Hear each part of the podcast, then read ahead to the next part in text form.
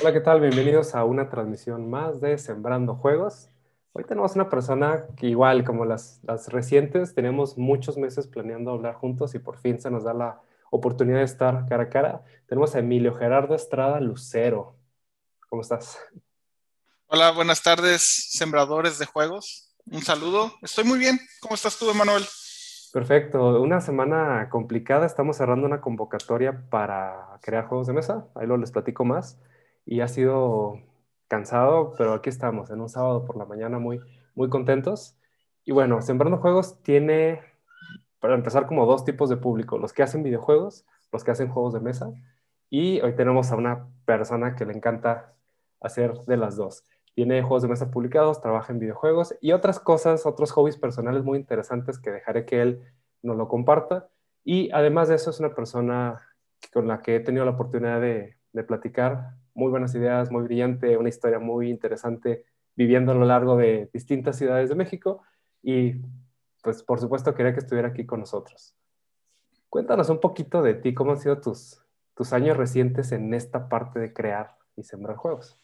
Uf, pues bueno, este, primero que nada, eh, soy Emilio Estrada. Ahorita trabajo para una empresa de juegos llamada Blazy Games y con ellos trabajo como programador, tiempo completo, ¿no? Y pues los fines de semana y entre semana trabajo como diseñador para un juego, ay, perdón, trabajo como diseñador para un juego llamado Lonesome Village de Ogre Pixel que va a salir en Switch y en Xbox One Series S y Series X. Este, entonces, pues mi día a día es ser programador por las mañanas y ser diseñador por las, por las noches, ¿no? ¿Y cómo se dio todo esto? Pues yo tengo haciendo juegos desde hace como unos siete años en la universidad, ocho, un poquito más. Y, este, y trabajando profesionalmente hace cinco, empecé en ciudad, bueno, empecé en Los Ángeles, California, con un pequeño startup y hacíamos videojuegos para que, la, para que los niños memorizaran sonidos de otros lenguajes y los tuvieran en la cabeza para que al crecer les fuera más fácil aprender otros idiomas. Eh, después de eso me fui a México, trabajé en una agencia de publicidad por este, dos, tres años en Área 6. Hicimos algunos advert games, algunos juegos serios para compañías como Roches y Tiga, etc. Este, hicimos unos juegos originales, cosillas así, y después de eso di el salto a, a Studio, que era un pequeño estudio de desarrollo de juegos, este, que teníamos clientes como Kitsania, este, Neópolis, Bancopel, etcétera, y pues con ellos seguimos haciendo más advert games. Ahí estuve como, como director, entonces estuve administrando al equipo, de vez en cuando le entraba el kit al diseño, este, también le entraba la programación, etcétera. Y pues en los últimos dos años he buscado como independizarme un poco más, me regresé a, a mi pueblo, que aquí tienen su casa en La Paz, Baja California Sur, y, este, empecé a trabajar remoto, ¿no? Con una empresa en Estados Unidos y eso me dio un poquito la libertad de, de pues, poder también diseñar, ¿no? Y en todo este lapso que les acabo de platicar, pues también estuve un tiempo diseñando un juego de mesa que se llama Cooking Rumble. Cooking Rumble salió al mercado hace tres años y es el producto de una comunidad que inicié en la Ciudad de México llamada Desarrollo Juegos de Mesa MX, ahora de JM Latam administrada por Adrián Luzarreta, que no sé si ya lo tuvieron aquí en el podcast. Y este, esa es una pequeña comunidad de desarrolladores de juegos de mesa en el cual se dan retroalimentación entre ellos y originalmente lo que hacíamos era tener una reunión mensual para probar nuestros prototipos y darnos retroalimentación, ¿no? Teníamos como varios grupos y hacíamos segmentos de una hora, entonces les decíamos, aunque su juego fuera más largo, limítenlo o hagan su setup a que solo se juegue máximo una hora y luego discutíamos 20 minutos, bueno, cada mesa discutía 20 minutos el juego, se daban retroalimentación, cambios y cambiamos de juegos. Y probábamos aproximadamente, hacíamos como cuatro sesiones de pruebas en un día, entonces se probaban como unos 16 a 20 juegos por, reunión. Wow. Y pues Me gusta mucho la historia, bueno, más bien me identifico mucho porque igual yo soy del norte de México y nos vamos a ciudades grandes y empezamos a generar comunidad para probar. Nos, recientemente nos regresamos a estas ciudades por muchas razones y también hacemos eso, programamos de día y diseñamos juegos o diseñamos en general de, de noche. Entonces, pues me identifico muchísimo y creo que en esas charlas que hemos tenido por Discord y por Twitter y está bien raro porque como que somos diferentes en Twitter y somos diferentes en Discord y somos diferentes en WhatsApp, como que cada canal nos, nos da una personalidad diferente, pero eso es lo que se me hace muy rico, ¿no? De, de personas que se dedican a muchas cosas y finalmente como que, que disfrutamos ese proceso, ¿no? En lugar de ser solo especialistas y yo solamente voy a programar juegos y no voy a hacer nada más, me gusta el diseño, me gusta el emprendimiento, me gusta esto y aquello, ¿no? Creo que lo hace muy, muy rico. ¿Qué te parece si empezamos con la parte de videojuegos? Eh, te tocó trabajar te tocó trabajar en, industria mexicana para clientes mexicanos, los que mencionaste, que fue Kitsania, eh, un banco, pues son clientes locales, ¿no? A mí también me tocó trabajar para Nissan México y cosas de esas. ¿Cómo es esa experiencia de hacer tipo Games, juegos educativos? ¿Cómo lo, resumirías, ese paso? Y pues es, es como, es muy retador. Eh, es muy retador vender juegos a clientes mexicanos, principalmente por presupuestos y cosas así, ¿no? Yo creo que con el cliente con el que menos he batallado, bueno, no debería eh, decir con quién he estado batallando, ¿no? Pero, pero bueno, este, mi cliente favorito, así, definitivamente fue la ciudad de los niños. Sí. Porque, pues ellos siempre fueron como súper abiertos a las ideas. Este, les decíamos, ah, mira, esto puede funcionar así y a ver, pruébalo, a ver, implementalo, así, ¿no? Y, este, y a pesar de que tienen estándares muy estrictos, porque eh, que es como la otra cara de la moneda, este, siempre que se trataba de algo creativo, eh, eran súper abiertos a que, a que, a que jugáramos con, con, los juegos que les hacíamos, ¿no? Eh, tenían algo muy en mente, pero, pero esa idea nos las daban para que nosotros la masticáramos a, a lo que era en los ojos de algún profesional, ¿no? De ahí en fuera, pues con otros clientes, eh, pues siempre existe como esta disonancia, ¿no? En que, entre, en que la gente no sabe qué tanto se necesita para hacer un juego o para hacer un stand, porque me tocó hacer unos stands para Beringer, este, o, cosas así, ¿no? Más, que nada marcas que sí están acostumbradas a activaciones o que tienen flujo de dinero muy grande, como les mencioné, Rocha y Citiga, que, que trabajé haciendo un juego serio para una activación y entrenar a la fuerza de ventas. Pues con ellos era así como que, ah, sí, mira, es esto, y te cuesta tanto, y decían, ah, sí, pero lo queremos para tal fecha. A veces había con ellos era más que nada el problema del tiempo, a veces, pero pues es como la trifecta, ¿no? Calidad, tiempo y costo. Claro. Claro, ese es mi trabajo de todos los días. Y de hecho, ayer me tocó dar un entrenamiento sobre eso y, y creo que es uno de los grandes debates que tenemos. Yo veo a, a la industria mexicana de juegos, que la quiero mucho y me encantaría que creciera los latinos, los mexicanos, pero nos veo divididos en nosotros hacemos servicio, nosotros hacemos outsourcing, nosotros hacemos producto y no nos entendemos y hasta nos discriminamos. No, no, los que hacen producto y sueñan que algún día van a hacer el tal juego mexicano. Y estos de, no, pues solo se dedican a outsourcing, sí, trabajan para EA y para Disney, pero pues su, su alcance creativo es muy limitado.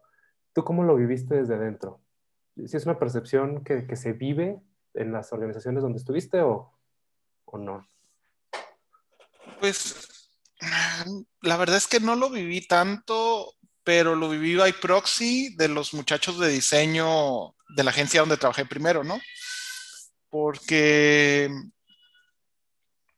eh, por ejemplo, nos toca, a unos muchachos les tocaba trabajar con Warner Brothers y está padre y todo, pero solo hacían las traducciones de los DVDs y cosas así. Entonces, como no era trabajo creativo, esos muchachos se quemaban, como que morían por dentro, y no era porque el trabajo fuera pesado, sino porque era como muy mecánico.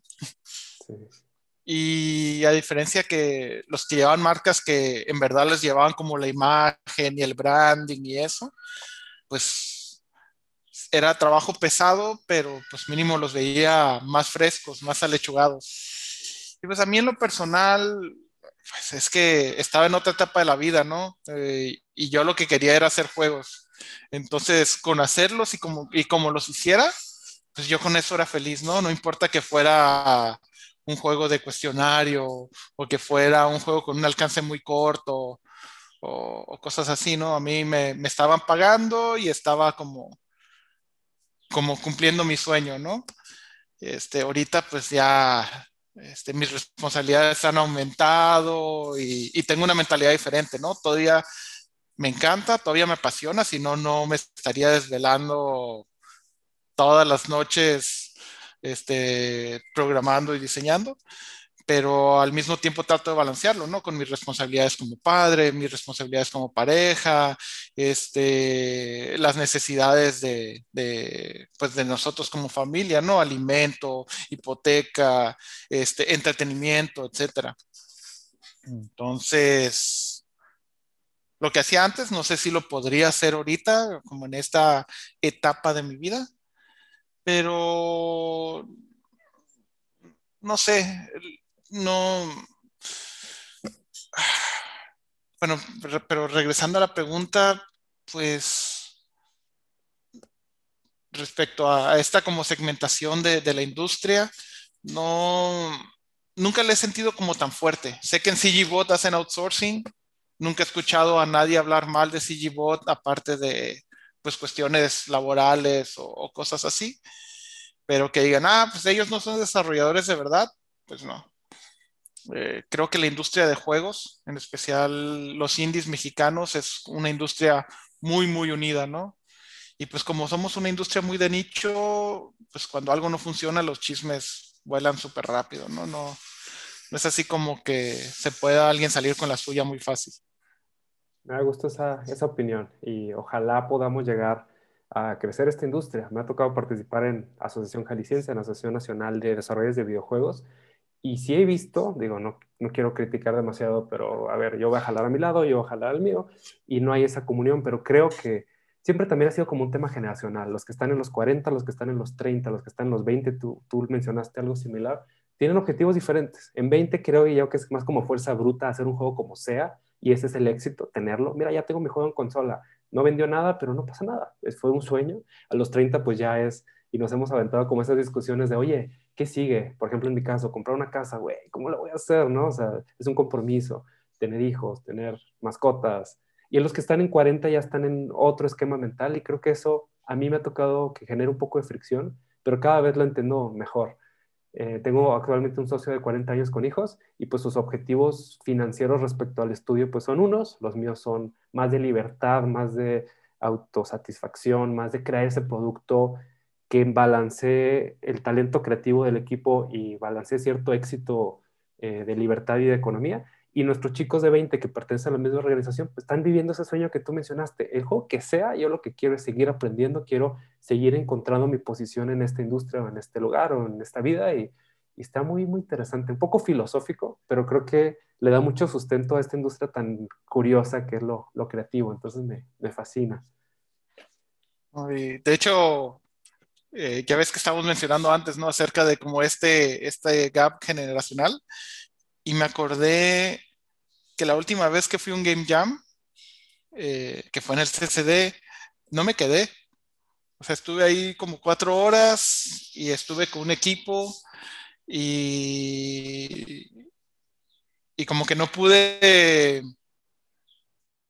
como que no conecté igual con, con, los muchachos con los que estuve y les dije, no, este, la verdad está muy padre, síganle y todo, pero yo creo que me voy a regresar a mi casa a dormir, ¿no?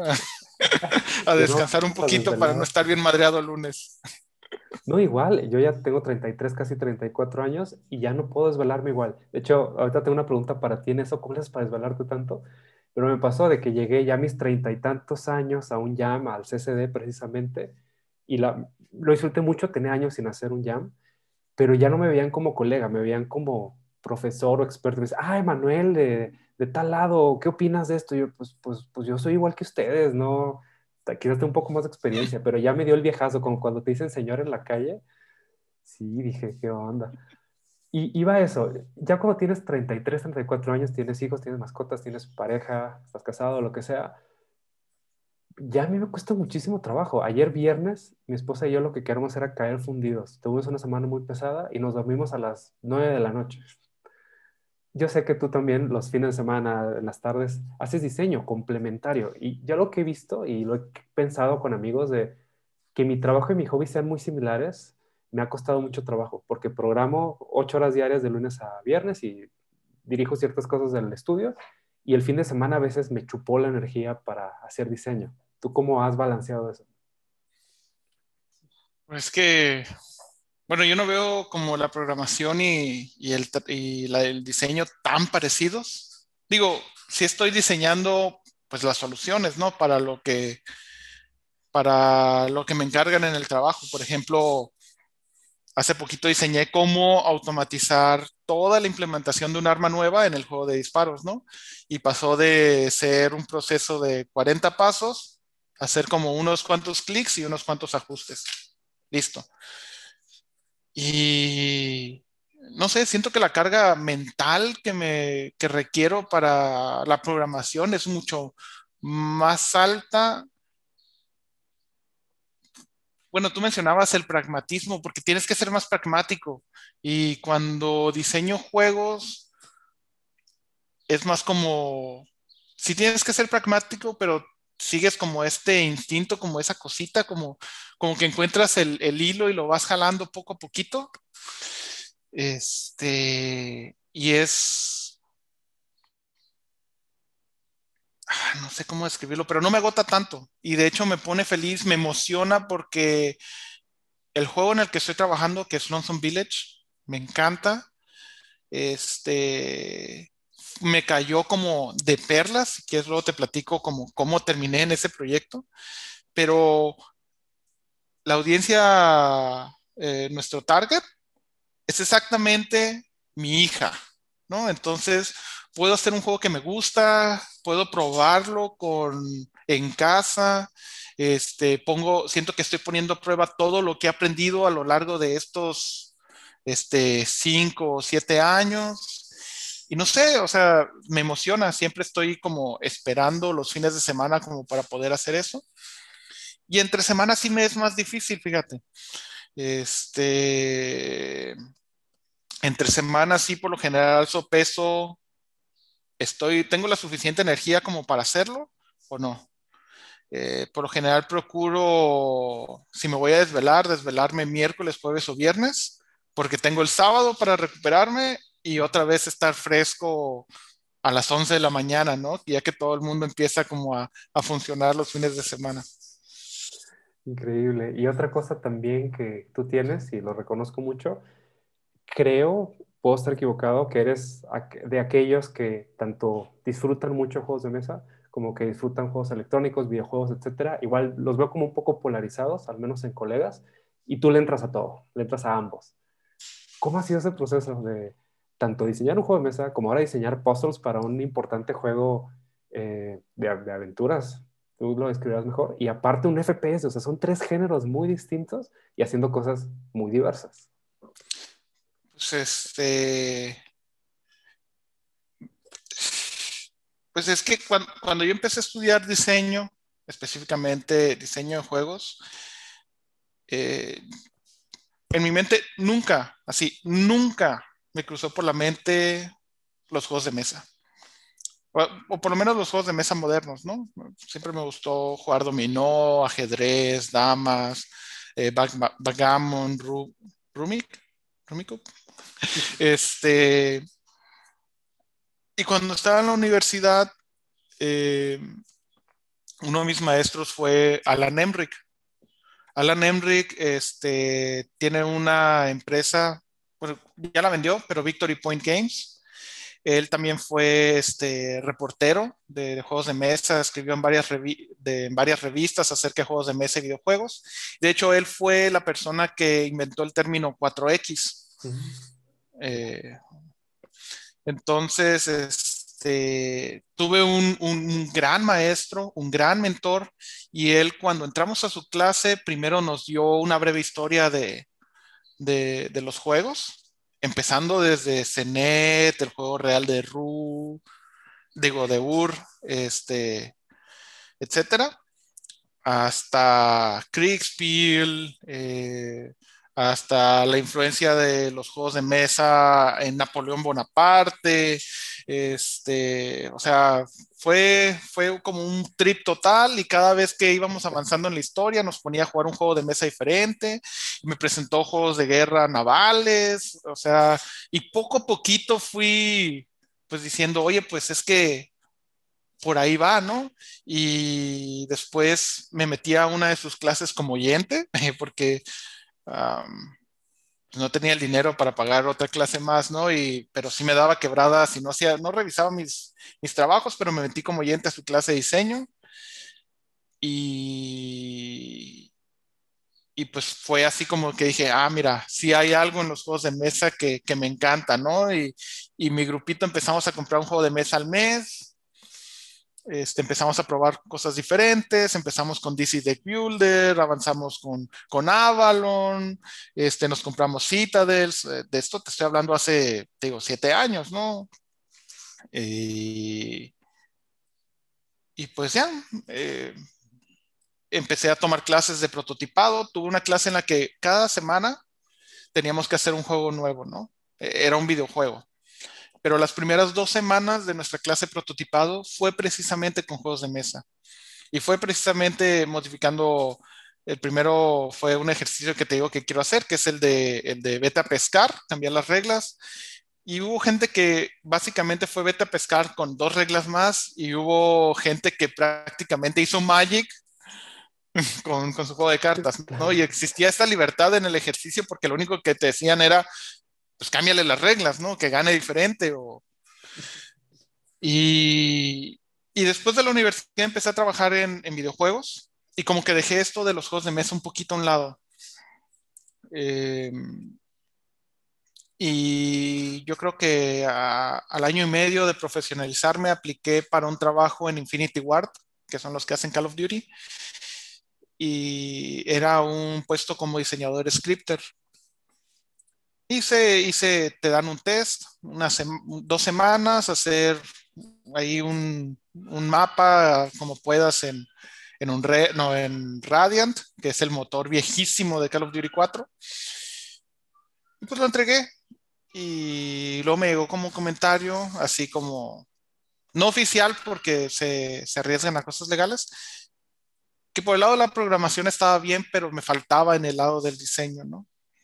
Y ahí fue como donde me propuse, ok, voy a hacer un juego de mesa para practicar el diseño, porque aparte es más fácil y menos cansado para mí diseñar un juego de mesa que, que llegar a la casa y después de estar todo el día en la computadora, estar más tiempo en la computadora haciendo videojuegos, ¿no?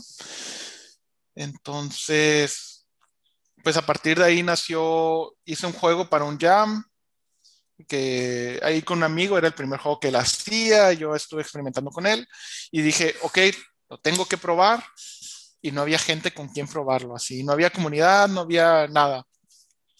Publiqué unos, bueno, ya para que sepas, pues por eso mezclo todo, ¿no? Ya me desvié de la pregunta original, ¿cuál era? cómo balanceas trabajar en videojuegos y trabajar en juegos de mesa bueno, pues... ha sido muy claro, o sea, todo te, una cosa te va llevando a la otra. Tú una pregunta, la clase con esa persona que me, me da pena mucho, no la había escuchado, ¿fue en Los Ángeles o, o dónde tomaste eso?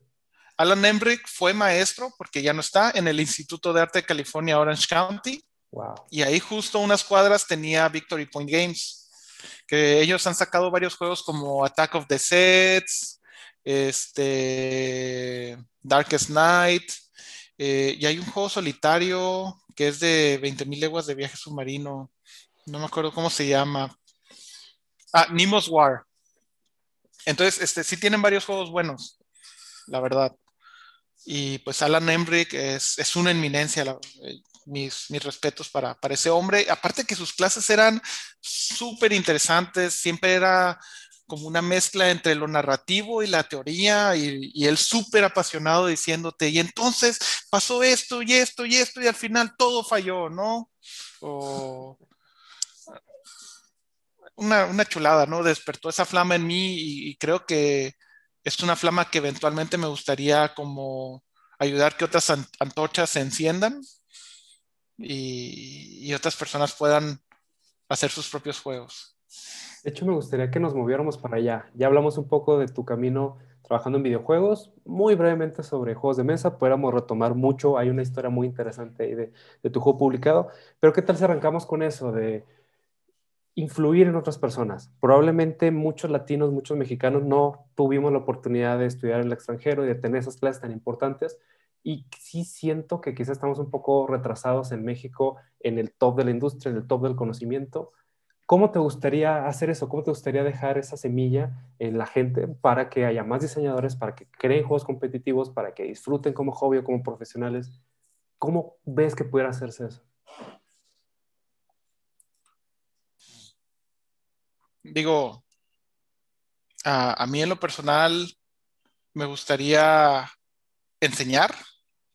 Eh, trabajé como tutor varios años también en el Instituto de Arte y es algo súper gratificante, ¿no? En especial cuando alguien te dice, mira, logré esto y fue gracias a ti, es así como, oh, qué bien, así. Pues, es muy similar al orgullo que siento cuando mi hija logra algo, ¿no? Eh, te lo digo porque, porque soy papá y, y creo que es, es, un sentimiento muy, muy parecido. Es como poco a poco vas ayudando a formar algo y cuando ves que da frutos, se siente bien. Eh, el problema es que, bueno, yo en lo personal, no es que tenga problemas con las universidades, simplemente siento que es un proceso muy burocrático, el actualizar los currículums este, requiere de, de, muchas cosas. Eh, siento que el aprendizaje en las universidades, una vez que se da la clase, se pierde. Es, es raro que haya clases de las universidades que sean grabadas para la posteridad. Eh, que era algo que me gustaba mucho en mi clase de prototipado. Muchas de las clases están grabadas, entonces luego les mando la liga por si, por si les interesan. Eh, entonces, pues a mí en lo personal me gustaría algo por medio de, de medios digitales. Siento que el primer paso para encender esa antorcha fue el haber creado el grupo de desarrollo de juegos de mesa México, porque pasamos el primer año, la verdad, no había nadie de gente, ¿no?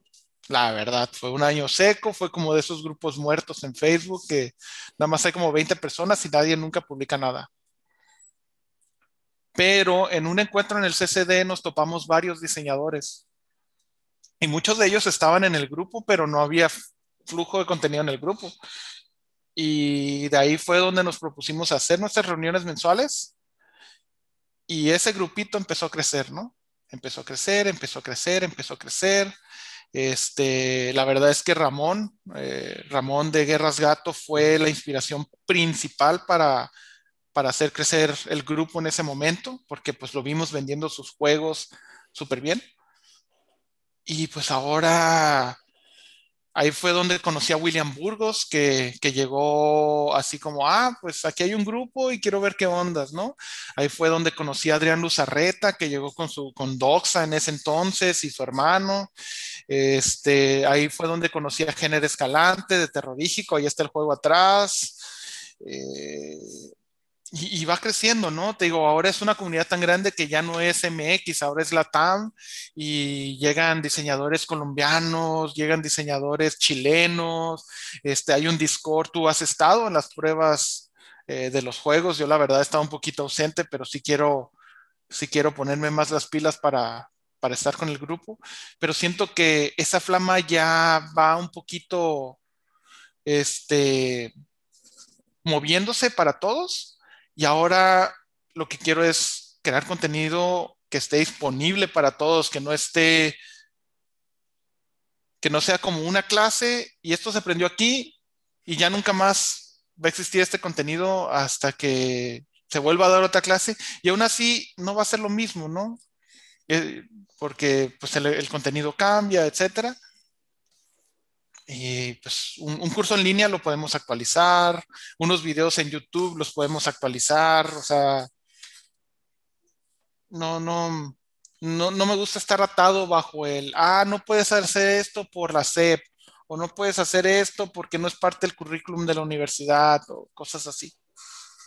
Sí, yo que he trabajado en universidades mexicanas, precisamente lo que menciona SEP, Secretaría de Educación Pública o Secretaría de Innovación en Jalisco, te pone mil trabas y hace un sistema obsoleto de educación prusiana de hace no sé cuántos cientos de años, que no se refleja con la actualidad de las tecnologías o incluso los juegos de mesa modernos. Los juegos de mesa modernos tienen, ¿qué te gusta? Más de 30 años, el máximo exponente quizás es Catán de hace 25 y no refleja realmente los skills que necesitamos. Por ejemplo, nosotros somos un estudio independiente de 10 personas y la gente que sale de universidades no trae el esquema mental, la velocidad de aprendizaje, las técnicas necesarias para lo que estamos haciendo.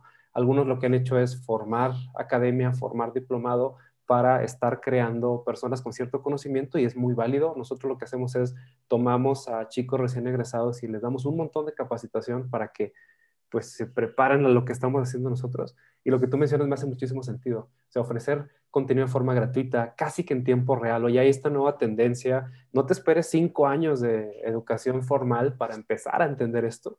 Y un reclamo que yo tengo a las universidades es principalmente que cuando nos toca elegir nuestra profesión a los 18 años, mentalmente no estamos preparados, no tenemos ningún punto de referencia, no tenemos contexto. Y me pasó con muchos amigos.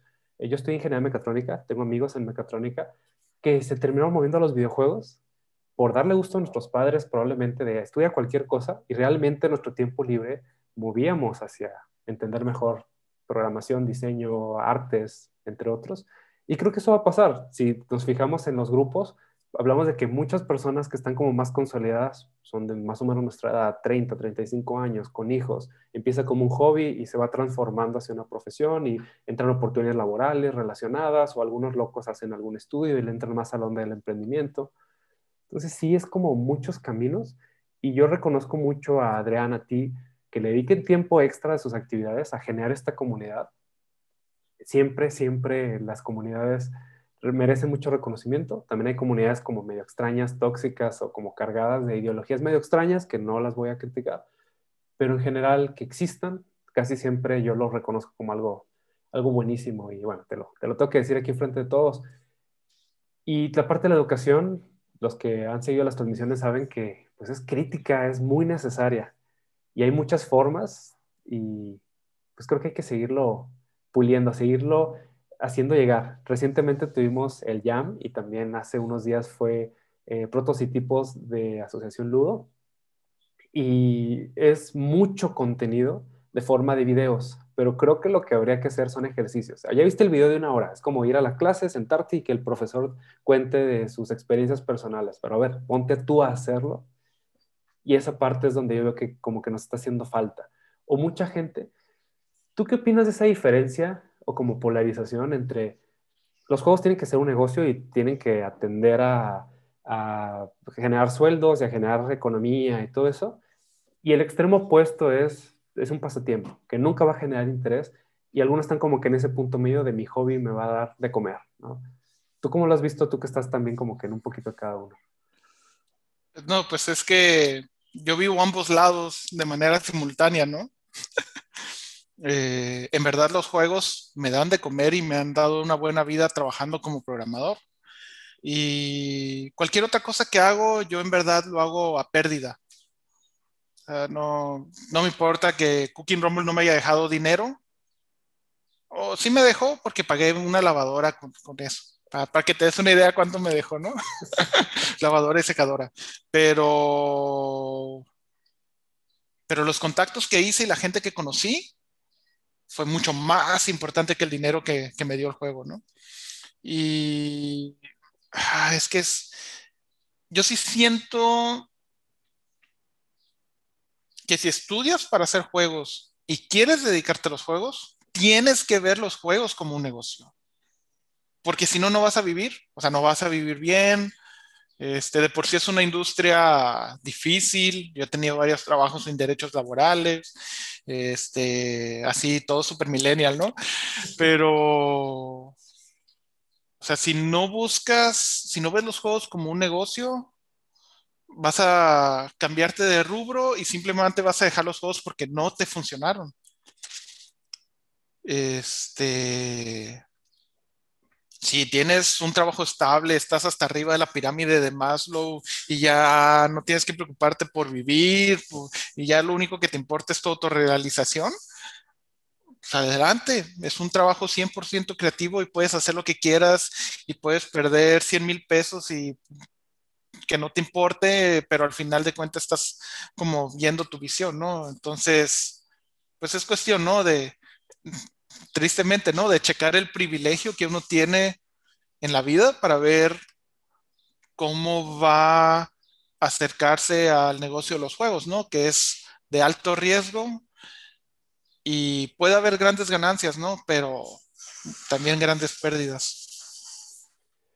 Yo veo en chicos recién egresados, veintitantos años, veinticinco años, y hoy veo hacia atrás, cuando yo tenía esa edad y era muy ingenuo, lo he platicado muchas veces, a los 24 años que me voy a Ciudad de México y, empieza mi transformación personal, pues me convierto en una persona totalmente diferente, de ser aquel ingenuo hijo de familia que no sabía hacer mucho, a empezarte a valer por ti mismo y empezar a tener ciertos éxitos, principalmente la independencia financiera y emocional de la familia, algo muy personal. Y veo que ahora muchos diseñadores jóvenes que están estudiando, que están a punto de egresar, quieren tener éxito desde el primer juego. Y quieren dedicarse, por ejemplo, que vivir bien y, y tener beneficios económicos y altos sueldos, altas prestaciones desde el principio, cuando no hay como mucha experiencia, cuando no hay logros, cuando no hay portafolio. Y sí veo como que esa situación así bien complicada. Hilándolo con lo tuyo, por ejemplo, yo tengo la oportunidad de trabajar en juegos de mesa y juegos eh, digitales y a veces me despierto en las mañanas y así de, ¿cuál es mi propósito en la vida? O sea, ¿por qué estoy haciendo lo que hago? ¿no? Como algo muy, pues, racionalizando y justificando las razones. Y, y menciona mucho con eso. O sea, yo cuando empecé no tenía privilegio y gracias a mucho trabajo, hoy puedo dedicarme a lo que quiero y no tengo esa preocupación económica pues, que me, que me tiene detrás. Cuando mucha gente la veo y es que no me puedo dedicar 100% a hacer juegos porque tengo que trabajar en esta otra cosa que me, que me quita tiempo. Y, por un lado, ¿es realmente lo que quieras? O sea, transformar ese hobby que te llena de emoción a tu trabajo que lo vas a hacer ocho horas al día. Ahora sí que quieras o no, el entregable tiene que salir. Entonces, son como preguntas que veo que los creativos nos damos un poco más. El que trabaja en una fábrica, bueno, tal vez te haces la idea de que transforma la vida de alguien a través de una pieza mecánica que fabricas de un coche. Pero nosotros, pues no estamos salvando una vida, no estamos transformando la realidad de una persona enferma, pero estamos haciendo algo muy emocional y que conecta mucho con la gente. ¿Tú cómo has vivido ese diálogo interno de decir, realmente estoy haciendo lo que amo y al mismo tiempo pues mantengo una familia y al mismo tiempo hago muchas cosas de adulto, como estamos platicando? Me, temía que, que llegarías a este punto. Oh. no, no problemas técnicos. Nos vemos la siguiente semana. No, este a ver, ¿puedes volver a hacerme la pregunta? Sí.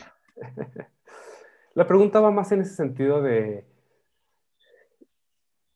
Es algo muy personal. O sea, ¿por qué hago lo que hago? Un juego no es una herramienta trascendente que va a curar una enfermedad, pero es una herramienta que conecta mucho con las emociones de alguien. ¿Y cuántas historias no hemos escuchado de, de que gracias a que cuando tenía cinco años jugué Pokémon, hoy me dedico a esto y mi vida se transformó? O sea, ¿cómo sientes tú tu impacto personal en tu trabajo y en tu hobby? Y que al final volteas para atrás y dices, wow, o sea, realmente impacté en otras personas. Y, más, que, más importante que eso, a mi familia y a mí me llevó a esa plenitud. Ok, ok. Bienvenidos a su podcast Una hora filosofando con Emilio. pues eh, mí en lo personal, creo que mi motivación es que los juegos fueron muy importantes para mí para mi familia. Eh, para mí el, poder explorar nuevos mundos incluso mundos que sentía que estaban como, como fuera de mi alcance. Me gusta mucho, me gustan mucho las películas de Disney, pero cuando jugaba videojuegos, ¿no? Cuando agarraba el control, yo era el héroe y me sentía en este pedestal, ¿no? De, experiencias que no podría vivir de alguna u otra manera. Y, y eso para mí fue, pues fue brutal, ¿no? O sea, y luego podía ir a, pues no había blockbuster, ¿no? En, mi rancho, porque vivía en un rancho, pero había un lugar llamado Videoamérica. Y podía ir a Videoamérica y los fines de semana por 15 pesitos podía llevarme dos días otra experiencia nueva, ¿no? Y así fue, fue como fui viviendo un catálogo de vidas eh, que me parecieron increíbles. Y, y, nunca, y nunca me cruzó por la mente hacer juegos hasta que un día leyendo la revista Club Nintendo vi una carta donde mencionaba, oigan, yo quiero dedicarme a hacer juegos, ¿cómo puedo hacerlo? Y mencionaban la Universidad de, de Digipen en Washington, ¿no? Y fue así como que, oh, no, y tenía como 10 años en ese entonces y le dije a mi papá que me iba a ir a Washington a estudiar. Y a mi papá preocupadísimo, ¿no? Así, ¿cómo voy a pagar eso? Porque pues, mi papá es, es tipo, mi papá me pagó mi universidad, yo apoyé con becas, con mi trabajo y con, y con, con, mis, con mis becas y con mi trabajo. Pero pues la verdad es que tuve otra vez tuve el privilegio de que mi papá me pudiera pagar la universidad todo lo que yo no podía costear. Este, pero bueno, el caso es que eventualmente pues yo quise hacer eso mismo, ¿no? Y, y creo que creo que es un rasgo muy personal el encontrar mi satisfacción encontrar satisfacción personal como en la felicidad o en la satisfacción de los otros, porque pues te mencionaba, ¿no?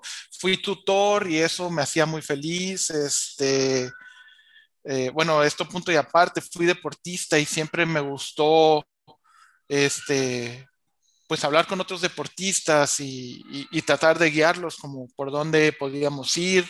Y en los juegos siempre, siempre que hago un juego, siempre que veo que alguien disfruta lo que estoy haciendo o que siente que tuvo una experiencia diferente, que salió del día, del día a día, que salió de lo mundano, que salió de la rutina, para mí es así como, ah, o sea, todo, todo este esfuerzo que estoy haciendo lo valió, ¿no? Valió la pena. Y te digo, a lo mejor es algo muy yo, pero pues es algo que, que, disfruto, disfruto, lo disfruto con mi hija, disfruto en sus clases ayudarle a que ella entienda y, y cuando le va bien en clases me siento bien. Este, no sé, es, es como... No, no, no gano nada como no ayudando a las personas y, y, si las ayudo igual no gano nada a veces, pero se siente bien, entonces, ¿por qué no hacerlo? ¿No? Y, no sé, para mí hacer juegos es una forma de ayudar a la gente, aunque en verdad no esté como buscando la cura del cáncer o algo que en verdad sea de utilidad. Creo que el poder encontrar este, este pequeño lugar seguro, es, eso es muy importante para todos. Lo comparto muchísimo. Yo también era lector de Club Nintendo y de hecho he platicado varias veces que mi familia no me dejaba tener videojuegos en casa, entonces los jugaba en casas de amigos o compraba las revistas para imaginarme lo que era y, y eventualmente tener un videojuego. Y fíjate, pues, me dedico a esto. Y incluso había una revista donde no me acuerdo, Carlos, una persona random en el internet, 2000ero, y creó un grupo, eh, se llamaba Lunaware, empezamos a hacer videojuegos de forma como muy pues, artesanal, por alguna, decirlo de alguna manera. Empezamos haciendo el Pong, el Tetris, y bueno, ahí se hace como, como una historia muy interesante. Y es eso, eh, platicando con algunos amigos, te puedes dedicar a cualquier otra cosa. Puedes trabajar en marketing, yo trabajé en ingeniería, puedes hacer un montón de cosas y finalmente los juegos es ese lugar, como tú lo mencionas, ese lugar seguro, ese, esa emoción, ese proceso que te mantiene tu creatividad, tus emociones. Y creo que eso lo dejo a los amigos más jóvenes que apenas van a empezar a ver o, decir, quiero estudiar esta carrera o no quiero estudiar esta carrera, pero quiero hacer cosas en, en hobby. O sea, cómo esos 10 años, digamos, de trayectoria de Emilio, pues se van desencadenando a, a su actualidad. Entonces, no, estoy, estoy fascinado con, con, lo que nos estás mencionando. Y muchas veces está esa crítica de por qué las industrias del entretenimiento prestarles tanta atención. Pues son increíbles. Se ve la industria del cine cada vez que uno termina una película o termina un videojuego y salen los créditos y todas esas emociones que te, que te llevaron, o incluso en estos tiempos pandémicos donde una forma de distraerse un poco de la realidad es a través del entretenimiento sano o lo más posible a mí me tocó trabajar en juegos de casinos y sí dije, esto no es para mí. O sea, tener gente adicta, enganchada, pues muy respetable y muy lo que quieras, pero no es para mí. Y entonces creo que eso ha sido la, el punto de mis años 30, ¿no? Hallar la posición en el mundo. Y eso me lo dijo mi socio actual. ¿Cuál es tu posición? O sea, es ser ingeniero, ser productor, ser, ser artista. Y cuando tú me mencionas con mucho ánimo de, yo pudiera estar diseñando casi que aunque no me pagaran y aunque pasar a cualquier otra cosa, me da mucho gusto escuchar, escuchar esa parte. Y me, me estabas platicando, no sé qué tanto pueda spoilerar, de que te gustaría ayudar a que otras personas diseñen mejor. ¿Cómo qué tienes en mente?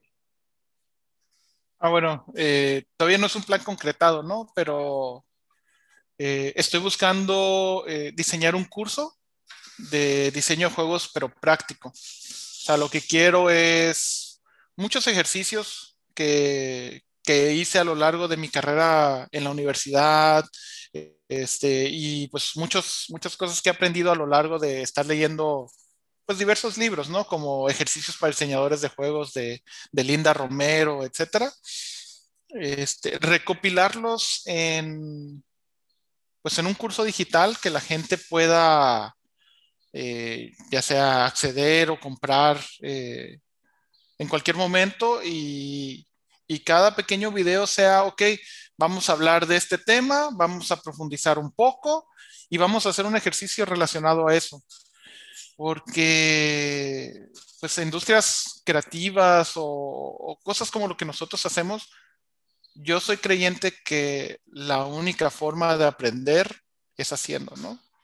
y creo que es una forma de empujar a la gente a que haga cosas chiquitas pero con esas cosas chiquitas eventualmente van a tener estas, pues yo las llamo herramientas, ¿no? Así, todos estos conocimientos son herramientas que te ayudan a, poder hacer tu juego, porque cuando uno está diseñando, la verdad es que uno tiene como un catálogo mental de cosas que ha visto, que ha vivido o que ha aprendido o que ha practicado.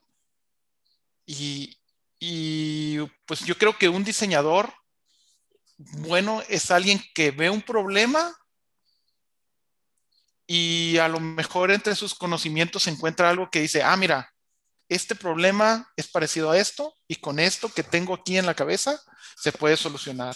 Y si no tengo ese problema, entonces ya es donde empiezas como, digo, no tienes esa solución en la cabeza, es donde empiezas a, a investigar, ¿no? En, si lo vemos como un árbol, que es lo más cercano a eso, y de aquí voy yo a crear mis dendritas nuevas para este conocimiento nuevo para resolver este problema.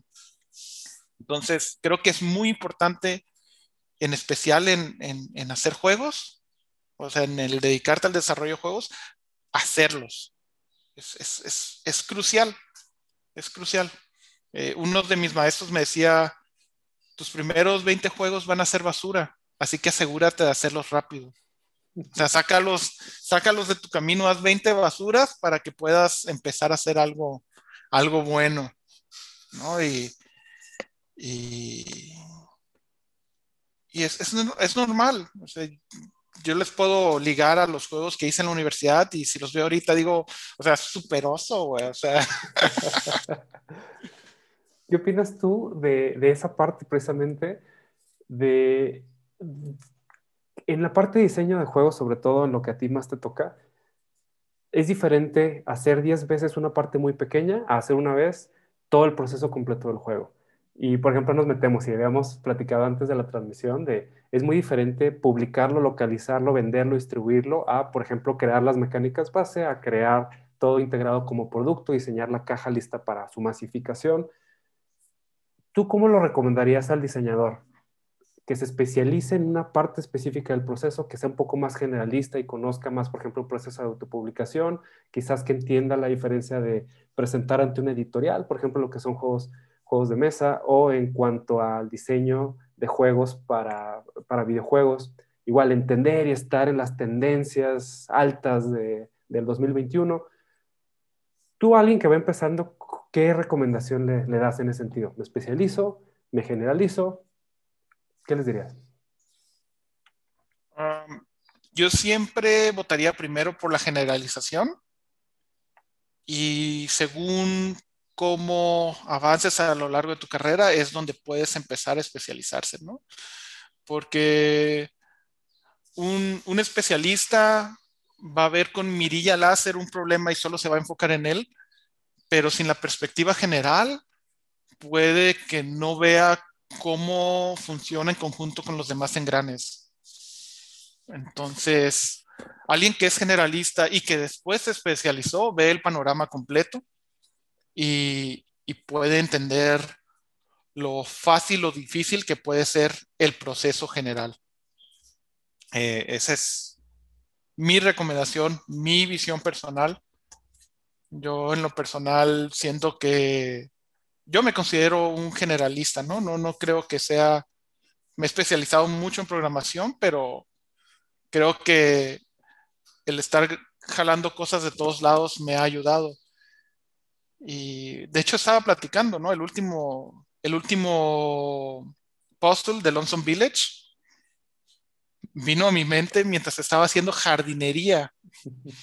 O sea, tenía que hacer un puzzle de una rana y estaba haciendo jardinería y veía cómo se hacía un pequeño riachuelo este, entre las ramas y iban unas cuantas hormigas ahogadas en el riachuelo. Y de ahí fue donde dije, ah, aquí está mi puzzle. Pero si yo no estuviera haciendo jardinería, si no me hubiera interesado por algo general, por algo que no es enfocado a juegos, jamás hubiera dado la solución para poder haber hecho lo que hice, ¿no? Y, creo que creo que ese es otro de los problemas de, de la educación enfocada a juegos, que si alguien quiere dedicarse a juegos, tiene que tener un conocimiento amplio, o sea, tiene que conocer, trivialidades, tiene que conocer historia, tiene que conocer eh, dibujo, aunque sea, aunque sea por encimita, para, porque las personas creativas eh, es lo que somos, ¿no? Jalamos pequeña información de todos lados y, la ponemos en, un sistema cerrado que tiene coherencia, que tiene sentido. Entonces, sí, generalicen, sean generalistas y ya que necesiten especializarse en algo, háganlo. Con respecto a lo del proceso completo de los juegos, pues creo que no es algo para todos. Eh, el pasar por el proceso desde diseño, producción, publicación, localización, etcétera. Entonces, yo creo que eso sería como una pregunta más personal para cada una de las personas que nos ven. Cuando hagan su juego, ¿qué es lo que quieren? ¿Quieren que la gente lo juegue? Porque si quieren que la gente lo juegue, lo pueden poner print and play, lo pueden poner en plataformas de distribución minorista, pueden buscar un publicador, o en verdad lo que quieren es vivir como todo este proceso de yo lo, yo lo diseño, yo lo produzco, yo lo vendo, yo lo distribuyo, yo hago tratos y, es un skill set totalmente diferente a hacer juegos. O sea, y, yo me topé con ello, ¿no? ¿Sabes qué? Hice este juego, me gustó mucho, quedé satisfecho, pero a la hora de venderlo, parí, parí chayotes, parí chayotes y, disfruté mucho ir a conferencias y estar vendiendo Cooking Rumble y tenía mi pitch muy preparado, pero pues no era 100% compatible con el ritmo de vida que llevaba y no podía Imagínate, en México nos dan siete días de vacaciones al año y dos días extras cada año. Me echaba tres, cuatro en ir a conferencias, pues ¿dónde quedaban las vacaciones con mi familia? Entonces, eh, igual como todo, las cosas y nuestras decisiones siempre dependen de las circunstancias en las que estamos viviendo. Perfectísimo. Pues podríamos estarnos horas platicando, hay muchas experiencias, mucho conocimiento por ahí y se nos acabó el tiempo. Muchas gracias por estar con nosotros. A los que nos están viendo, déjenos un mensaje si les gustaría que tuviéramos a Emilio nuevamente ahora quizás en un tema muy concreto de diseño, como dice que, por ejemplo, las formas en que trabajas en videojuegos son muy interesantes, muy apasionantes. También toda la experiencia relacionada con, con los diseños en los que has participado, esa experiencia creando tu juego. Hay mucho por platicar. Déjenos aquí de qué les gustaría que habláramos en un siguiente episodio. Y bueno, mientras tanto, muchas gracias por estar aquí, dedicarnos un poquito de tu tiempo y eh, cómo te seguimos y cuando salga ese curso, cómo nos enteramos para, para unirnos a él. Ah, bueno, eh, pues pueden encontrarme en, en Twitter como arroba milo-del-mal. Por lo general posteo en inglés, pero a veces lo hago en español, depende de mi humor. Y pueden encontrarme pues en Facebook, en el grupo Desarrollo de Juegos de Mesa, guion Latam. Ahí siempre estoy disponible y en ese mismo grupo de Facebook tenemos un Discord que se llama DJM-Latam que pues va a estar la liga siempre piñada en el post de, del grupo de Facebook. Igual lo compartimos en YouTube, ¿no? la liga del Discord.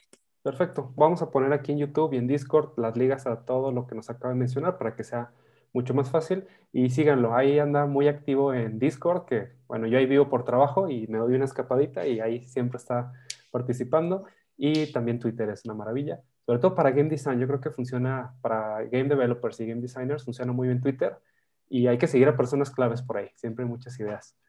Pues un gusto, sigamos disfrutando nuestro fin de semana y recuerden, cada semana tenemos entrevistas y contenido para crear más y mejores juegos. Muchísimas gracias a ti, Emanuel, y pues les deseo éxito a todos en cualquier proyecto que tengan en puerta. Muchas gracias. Hasta luego.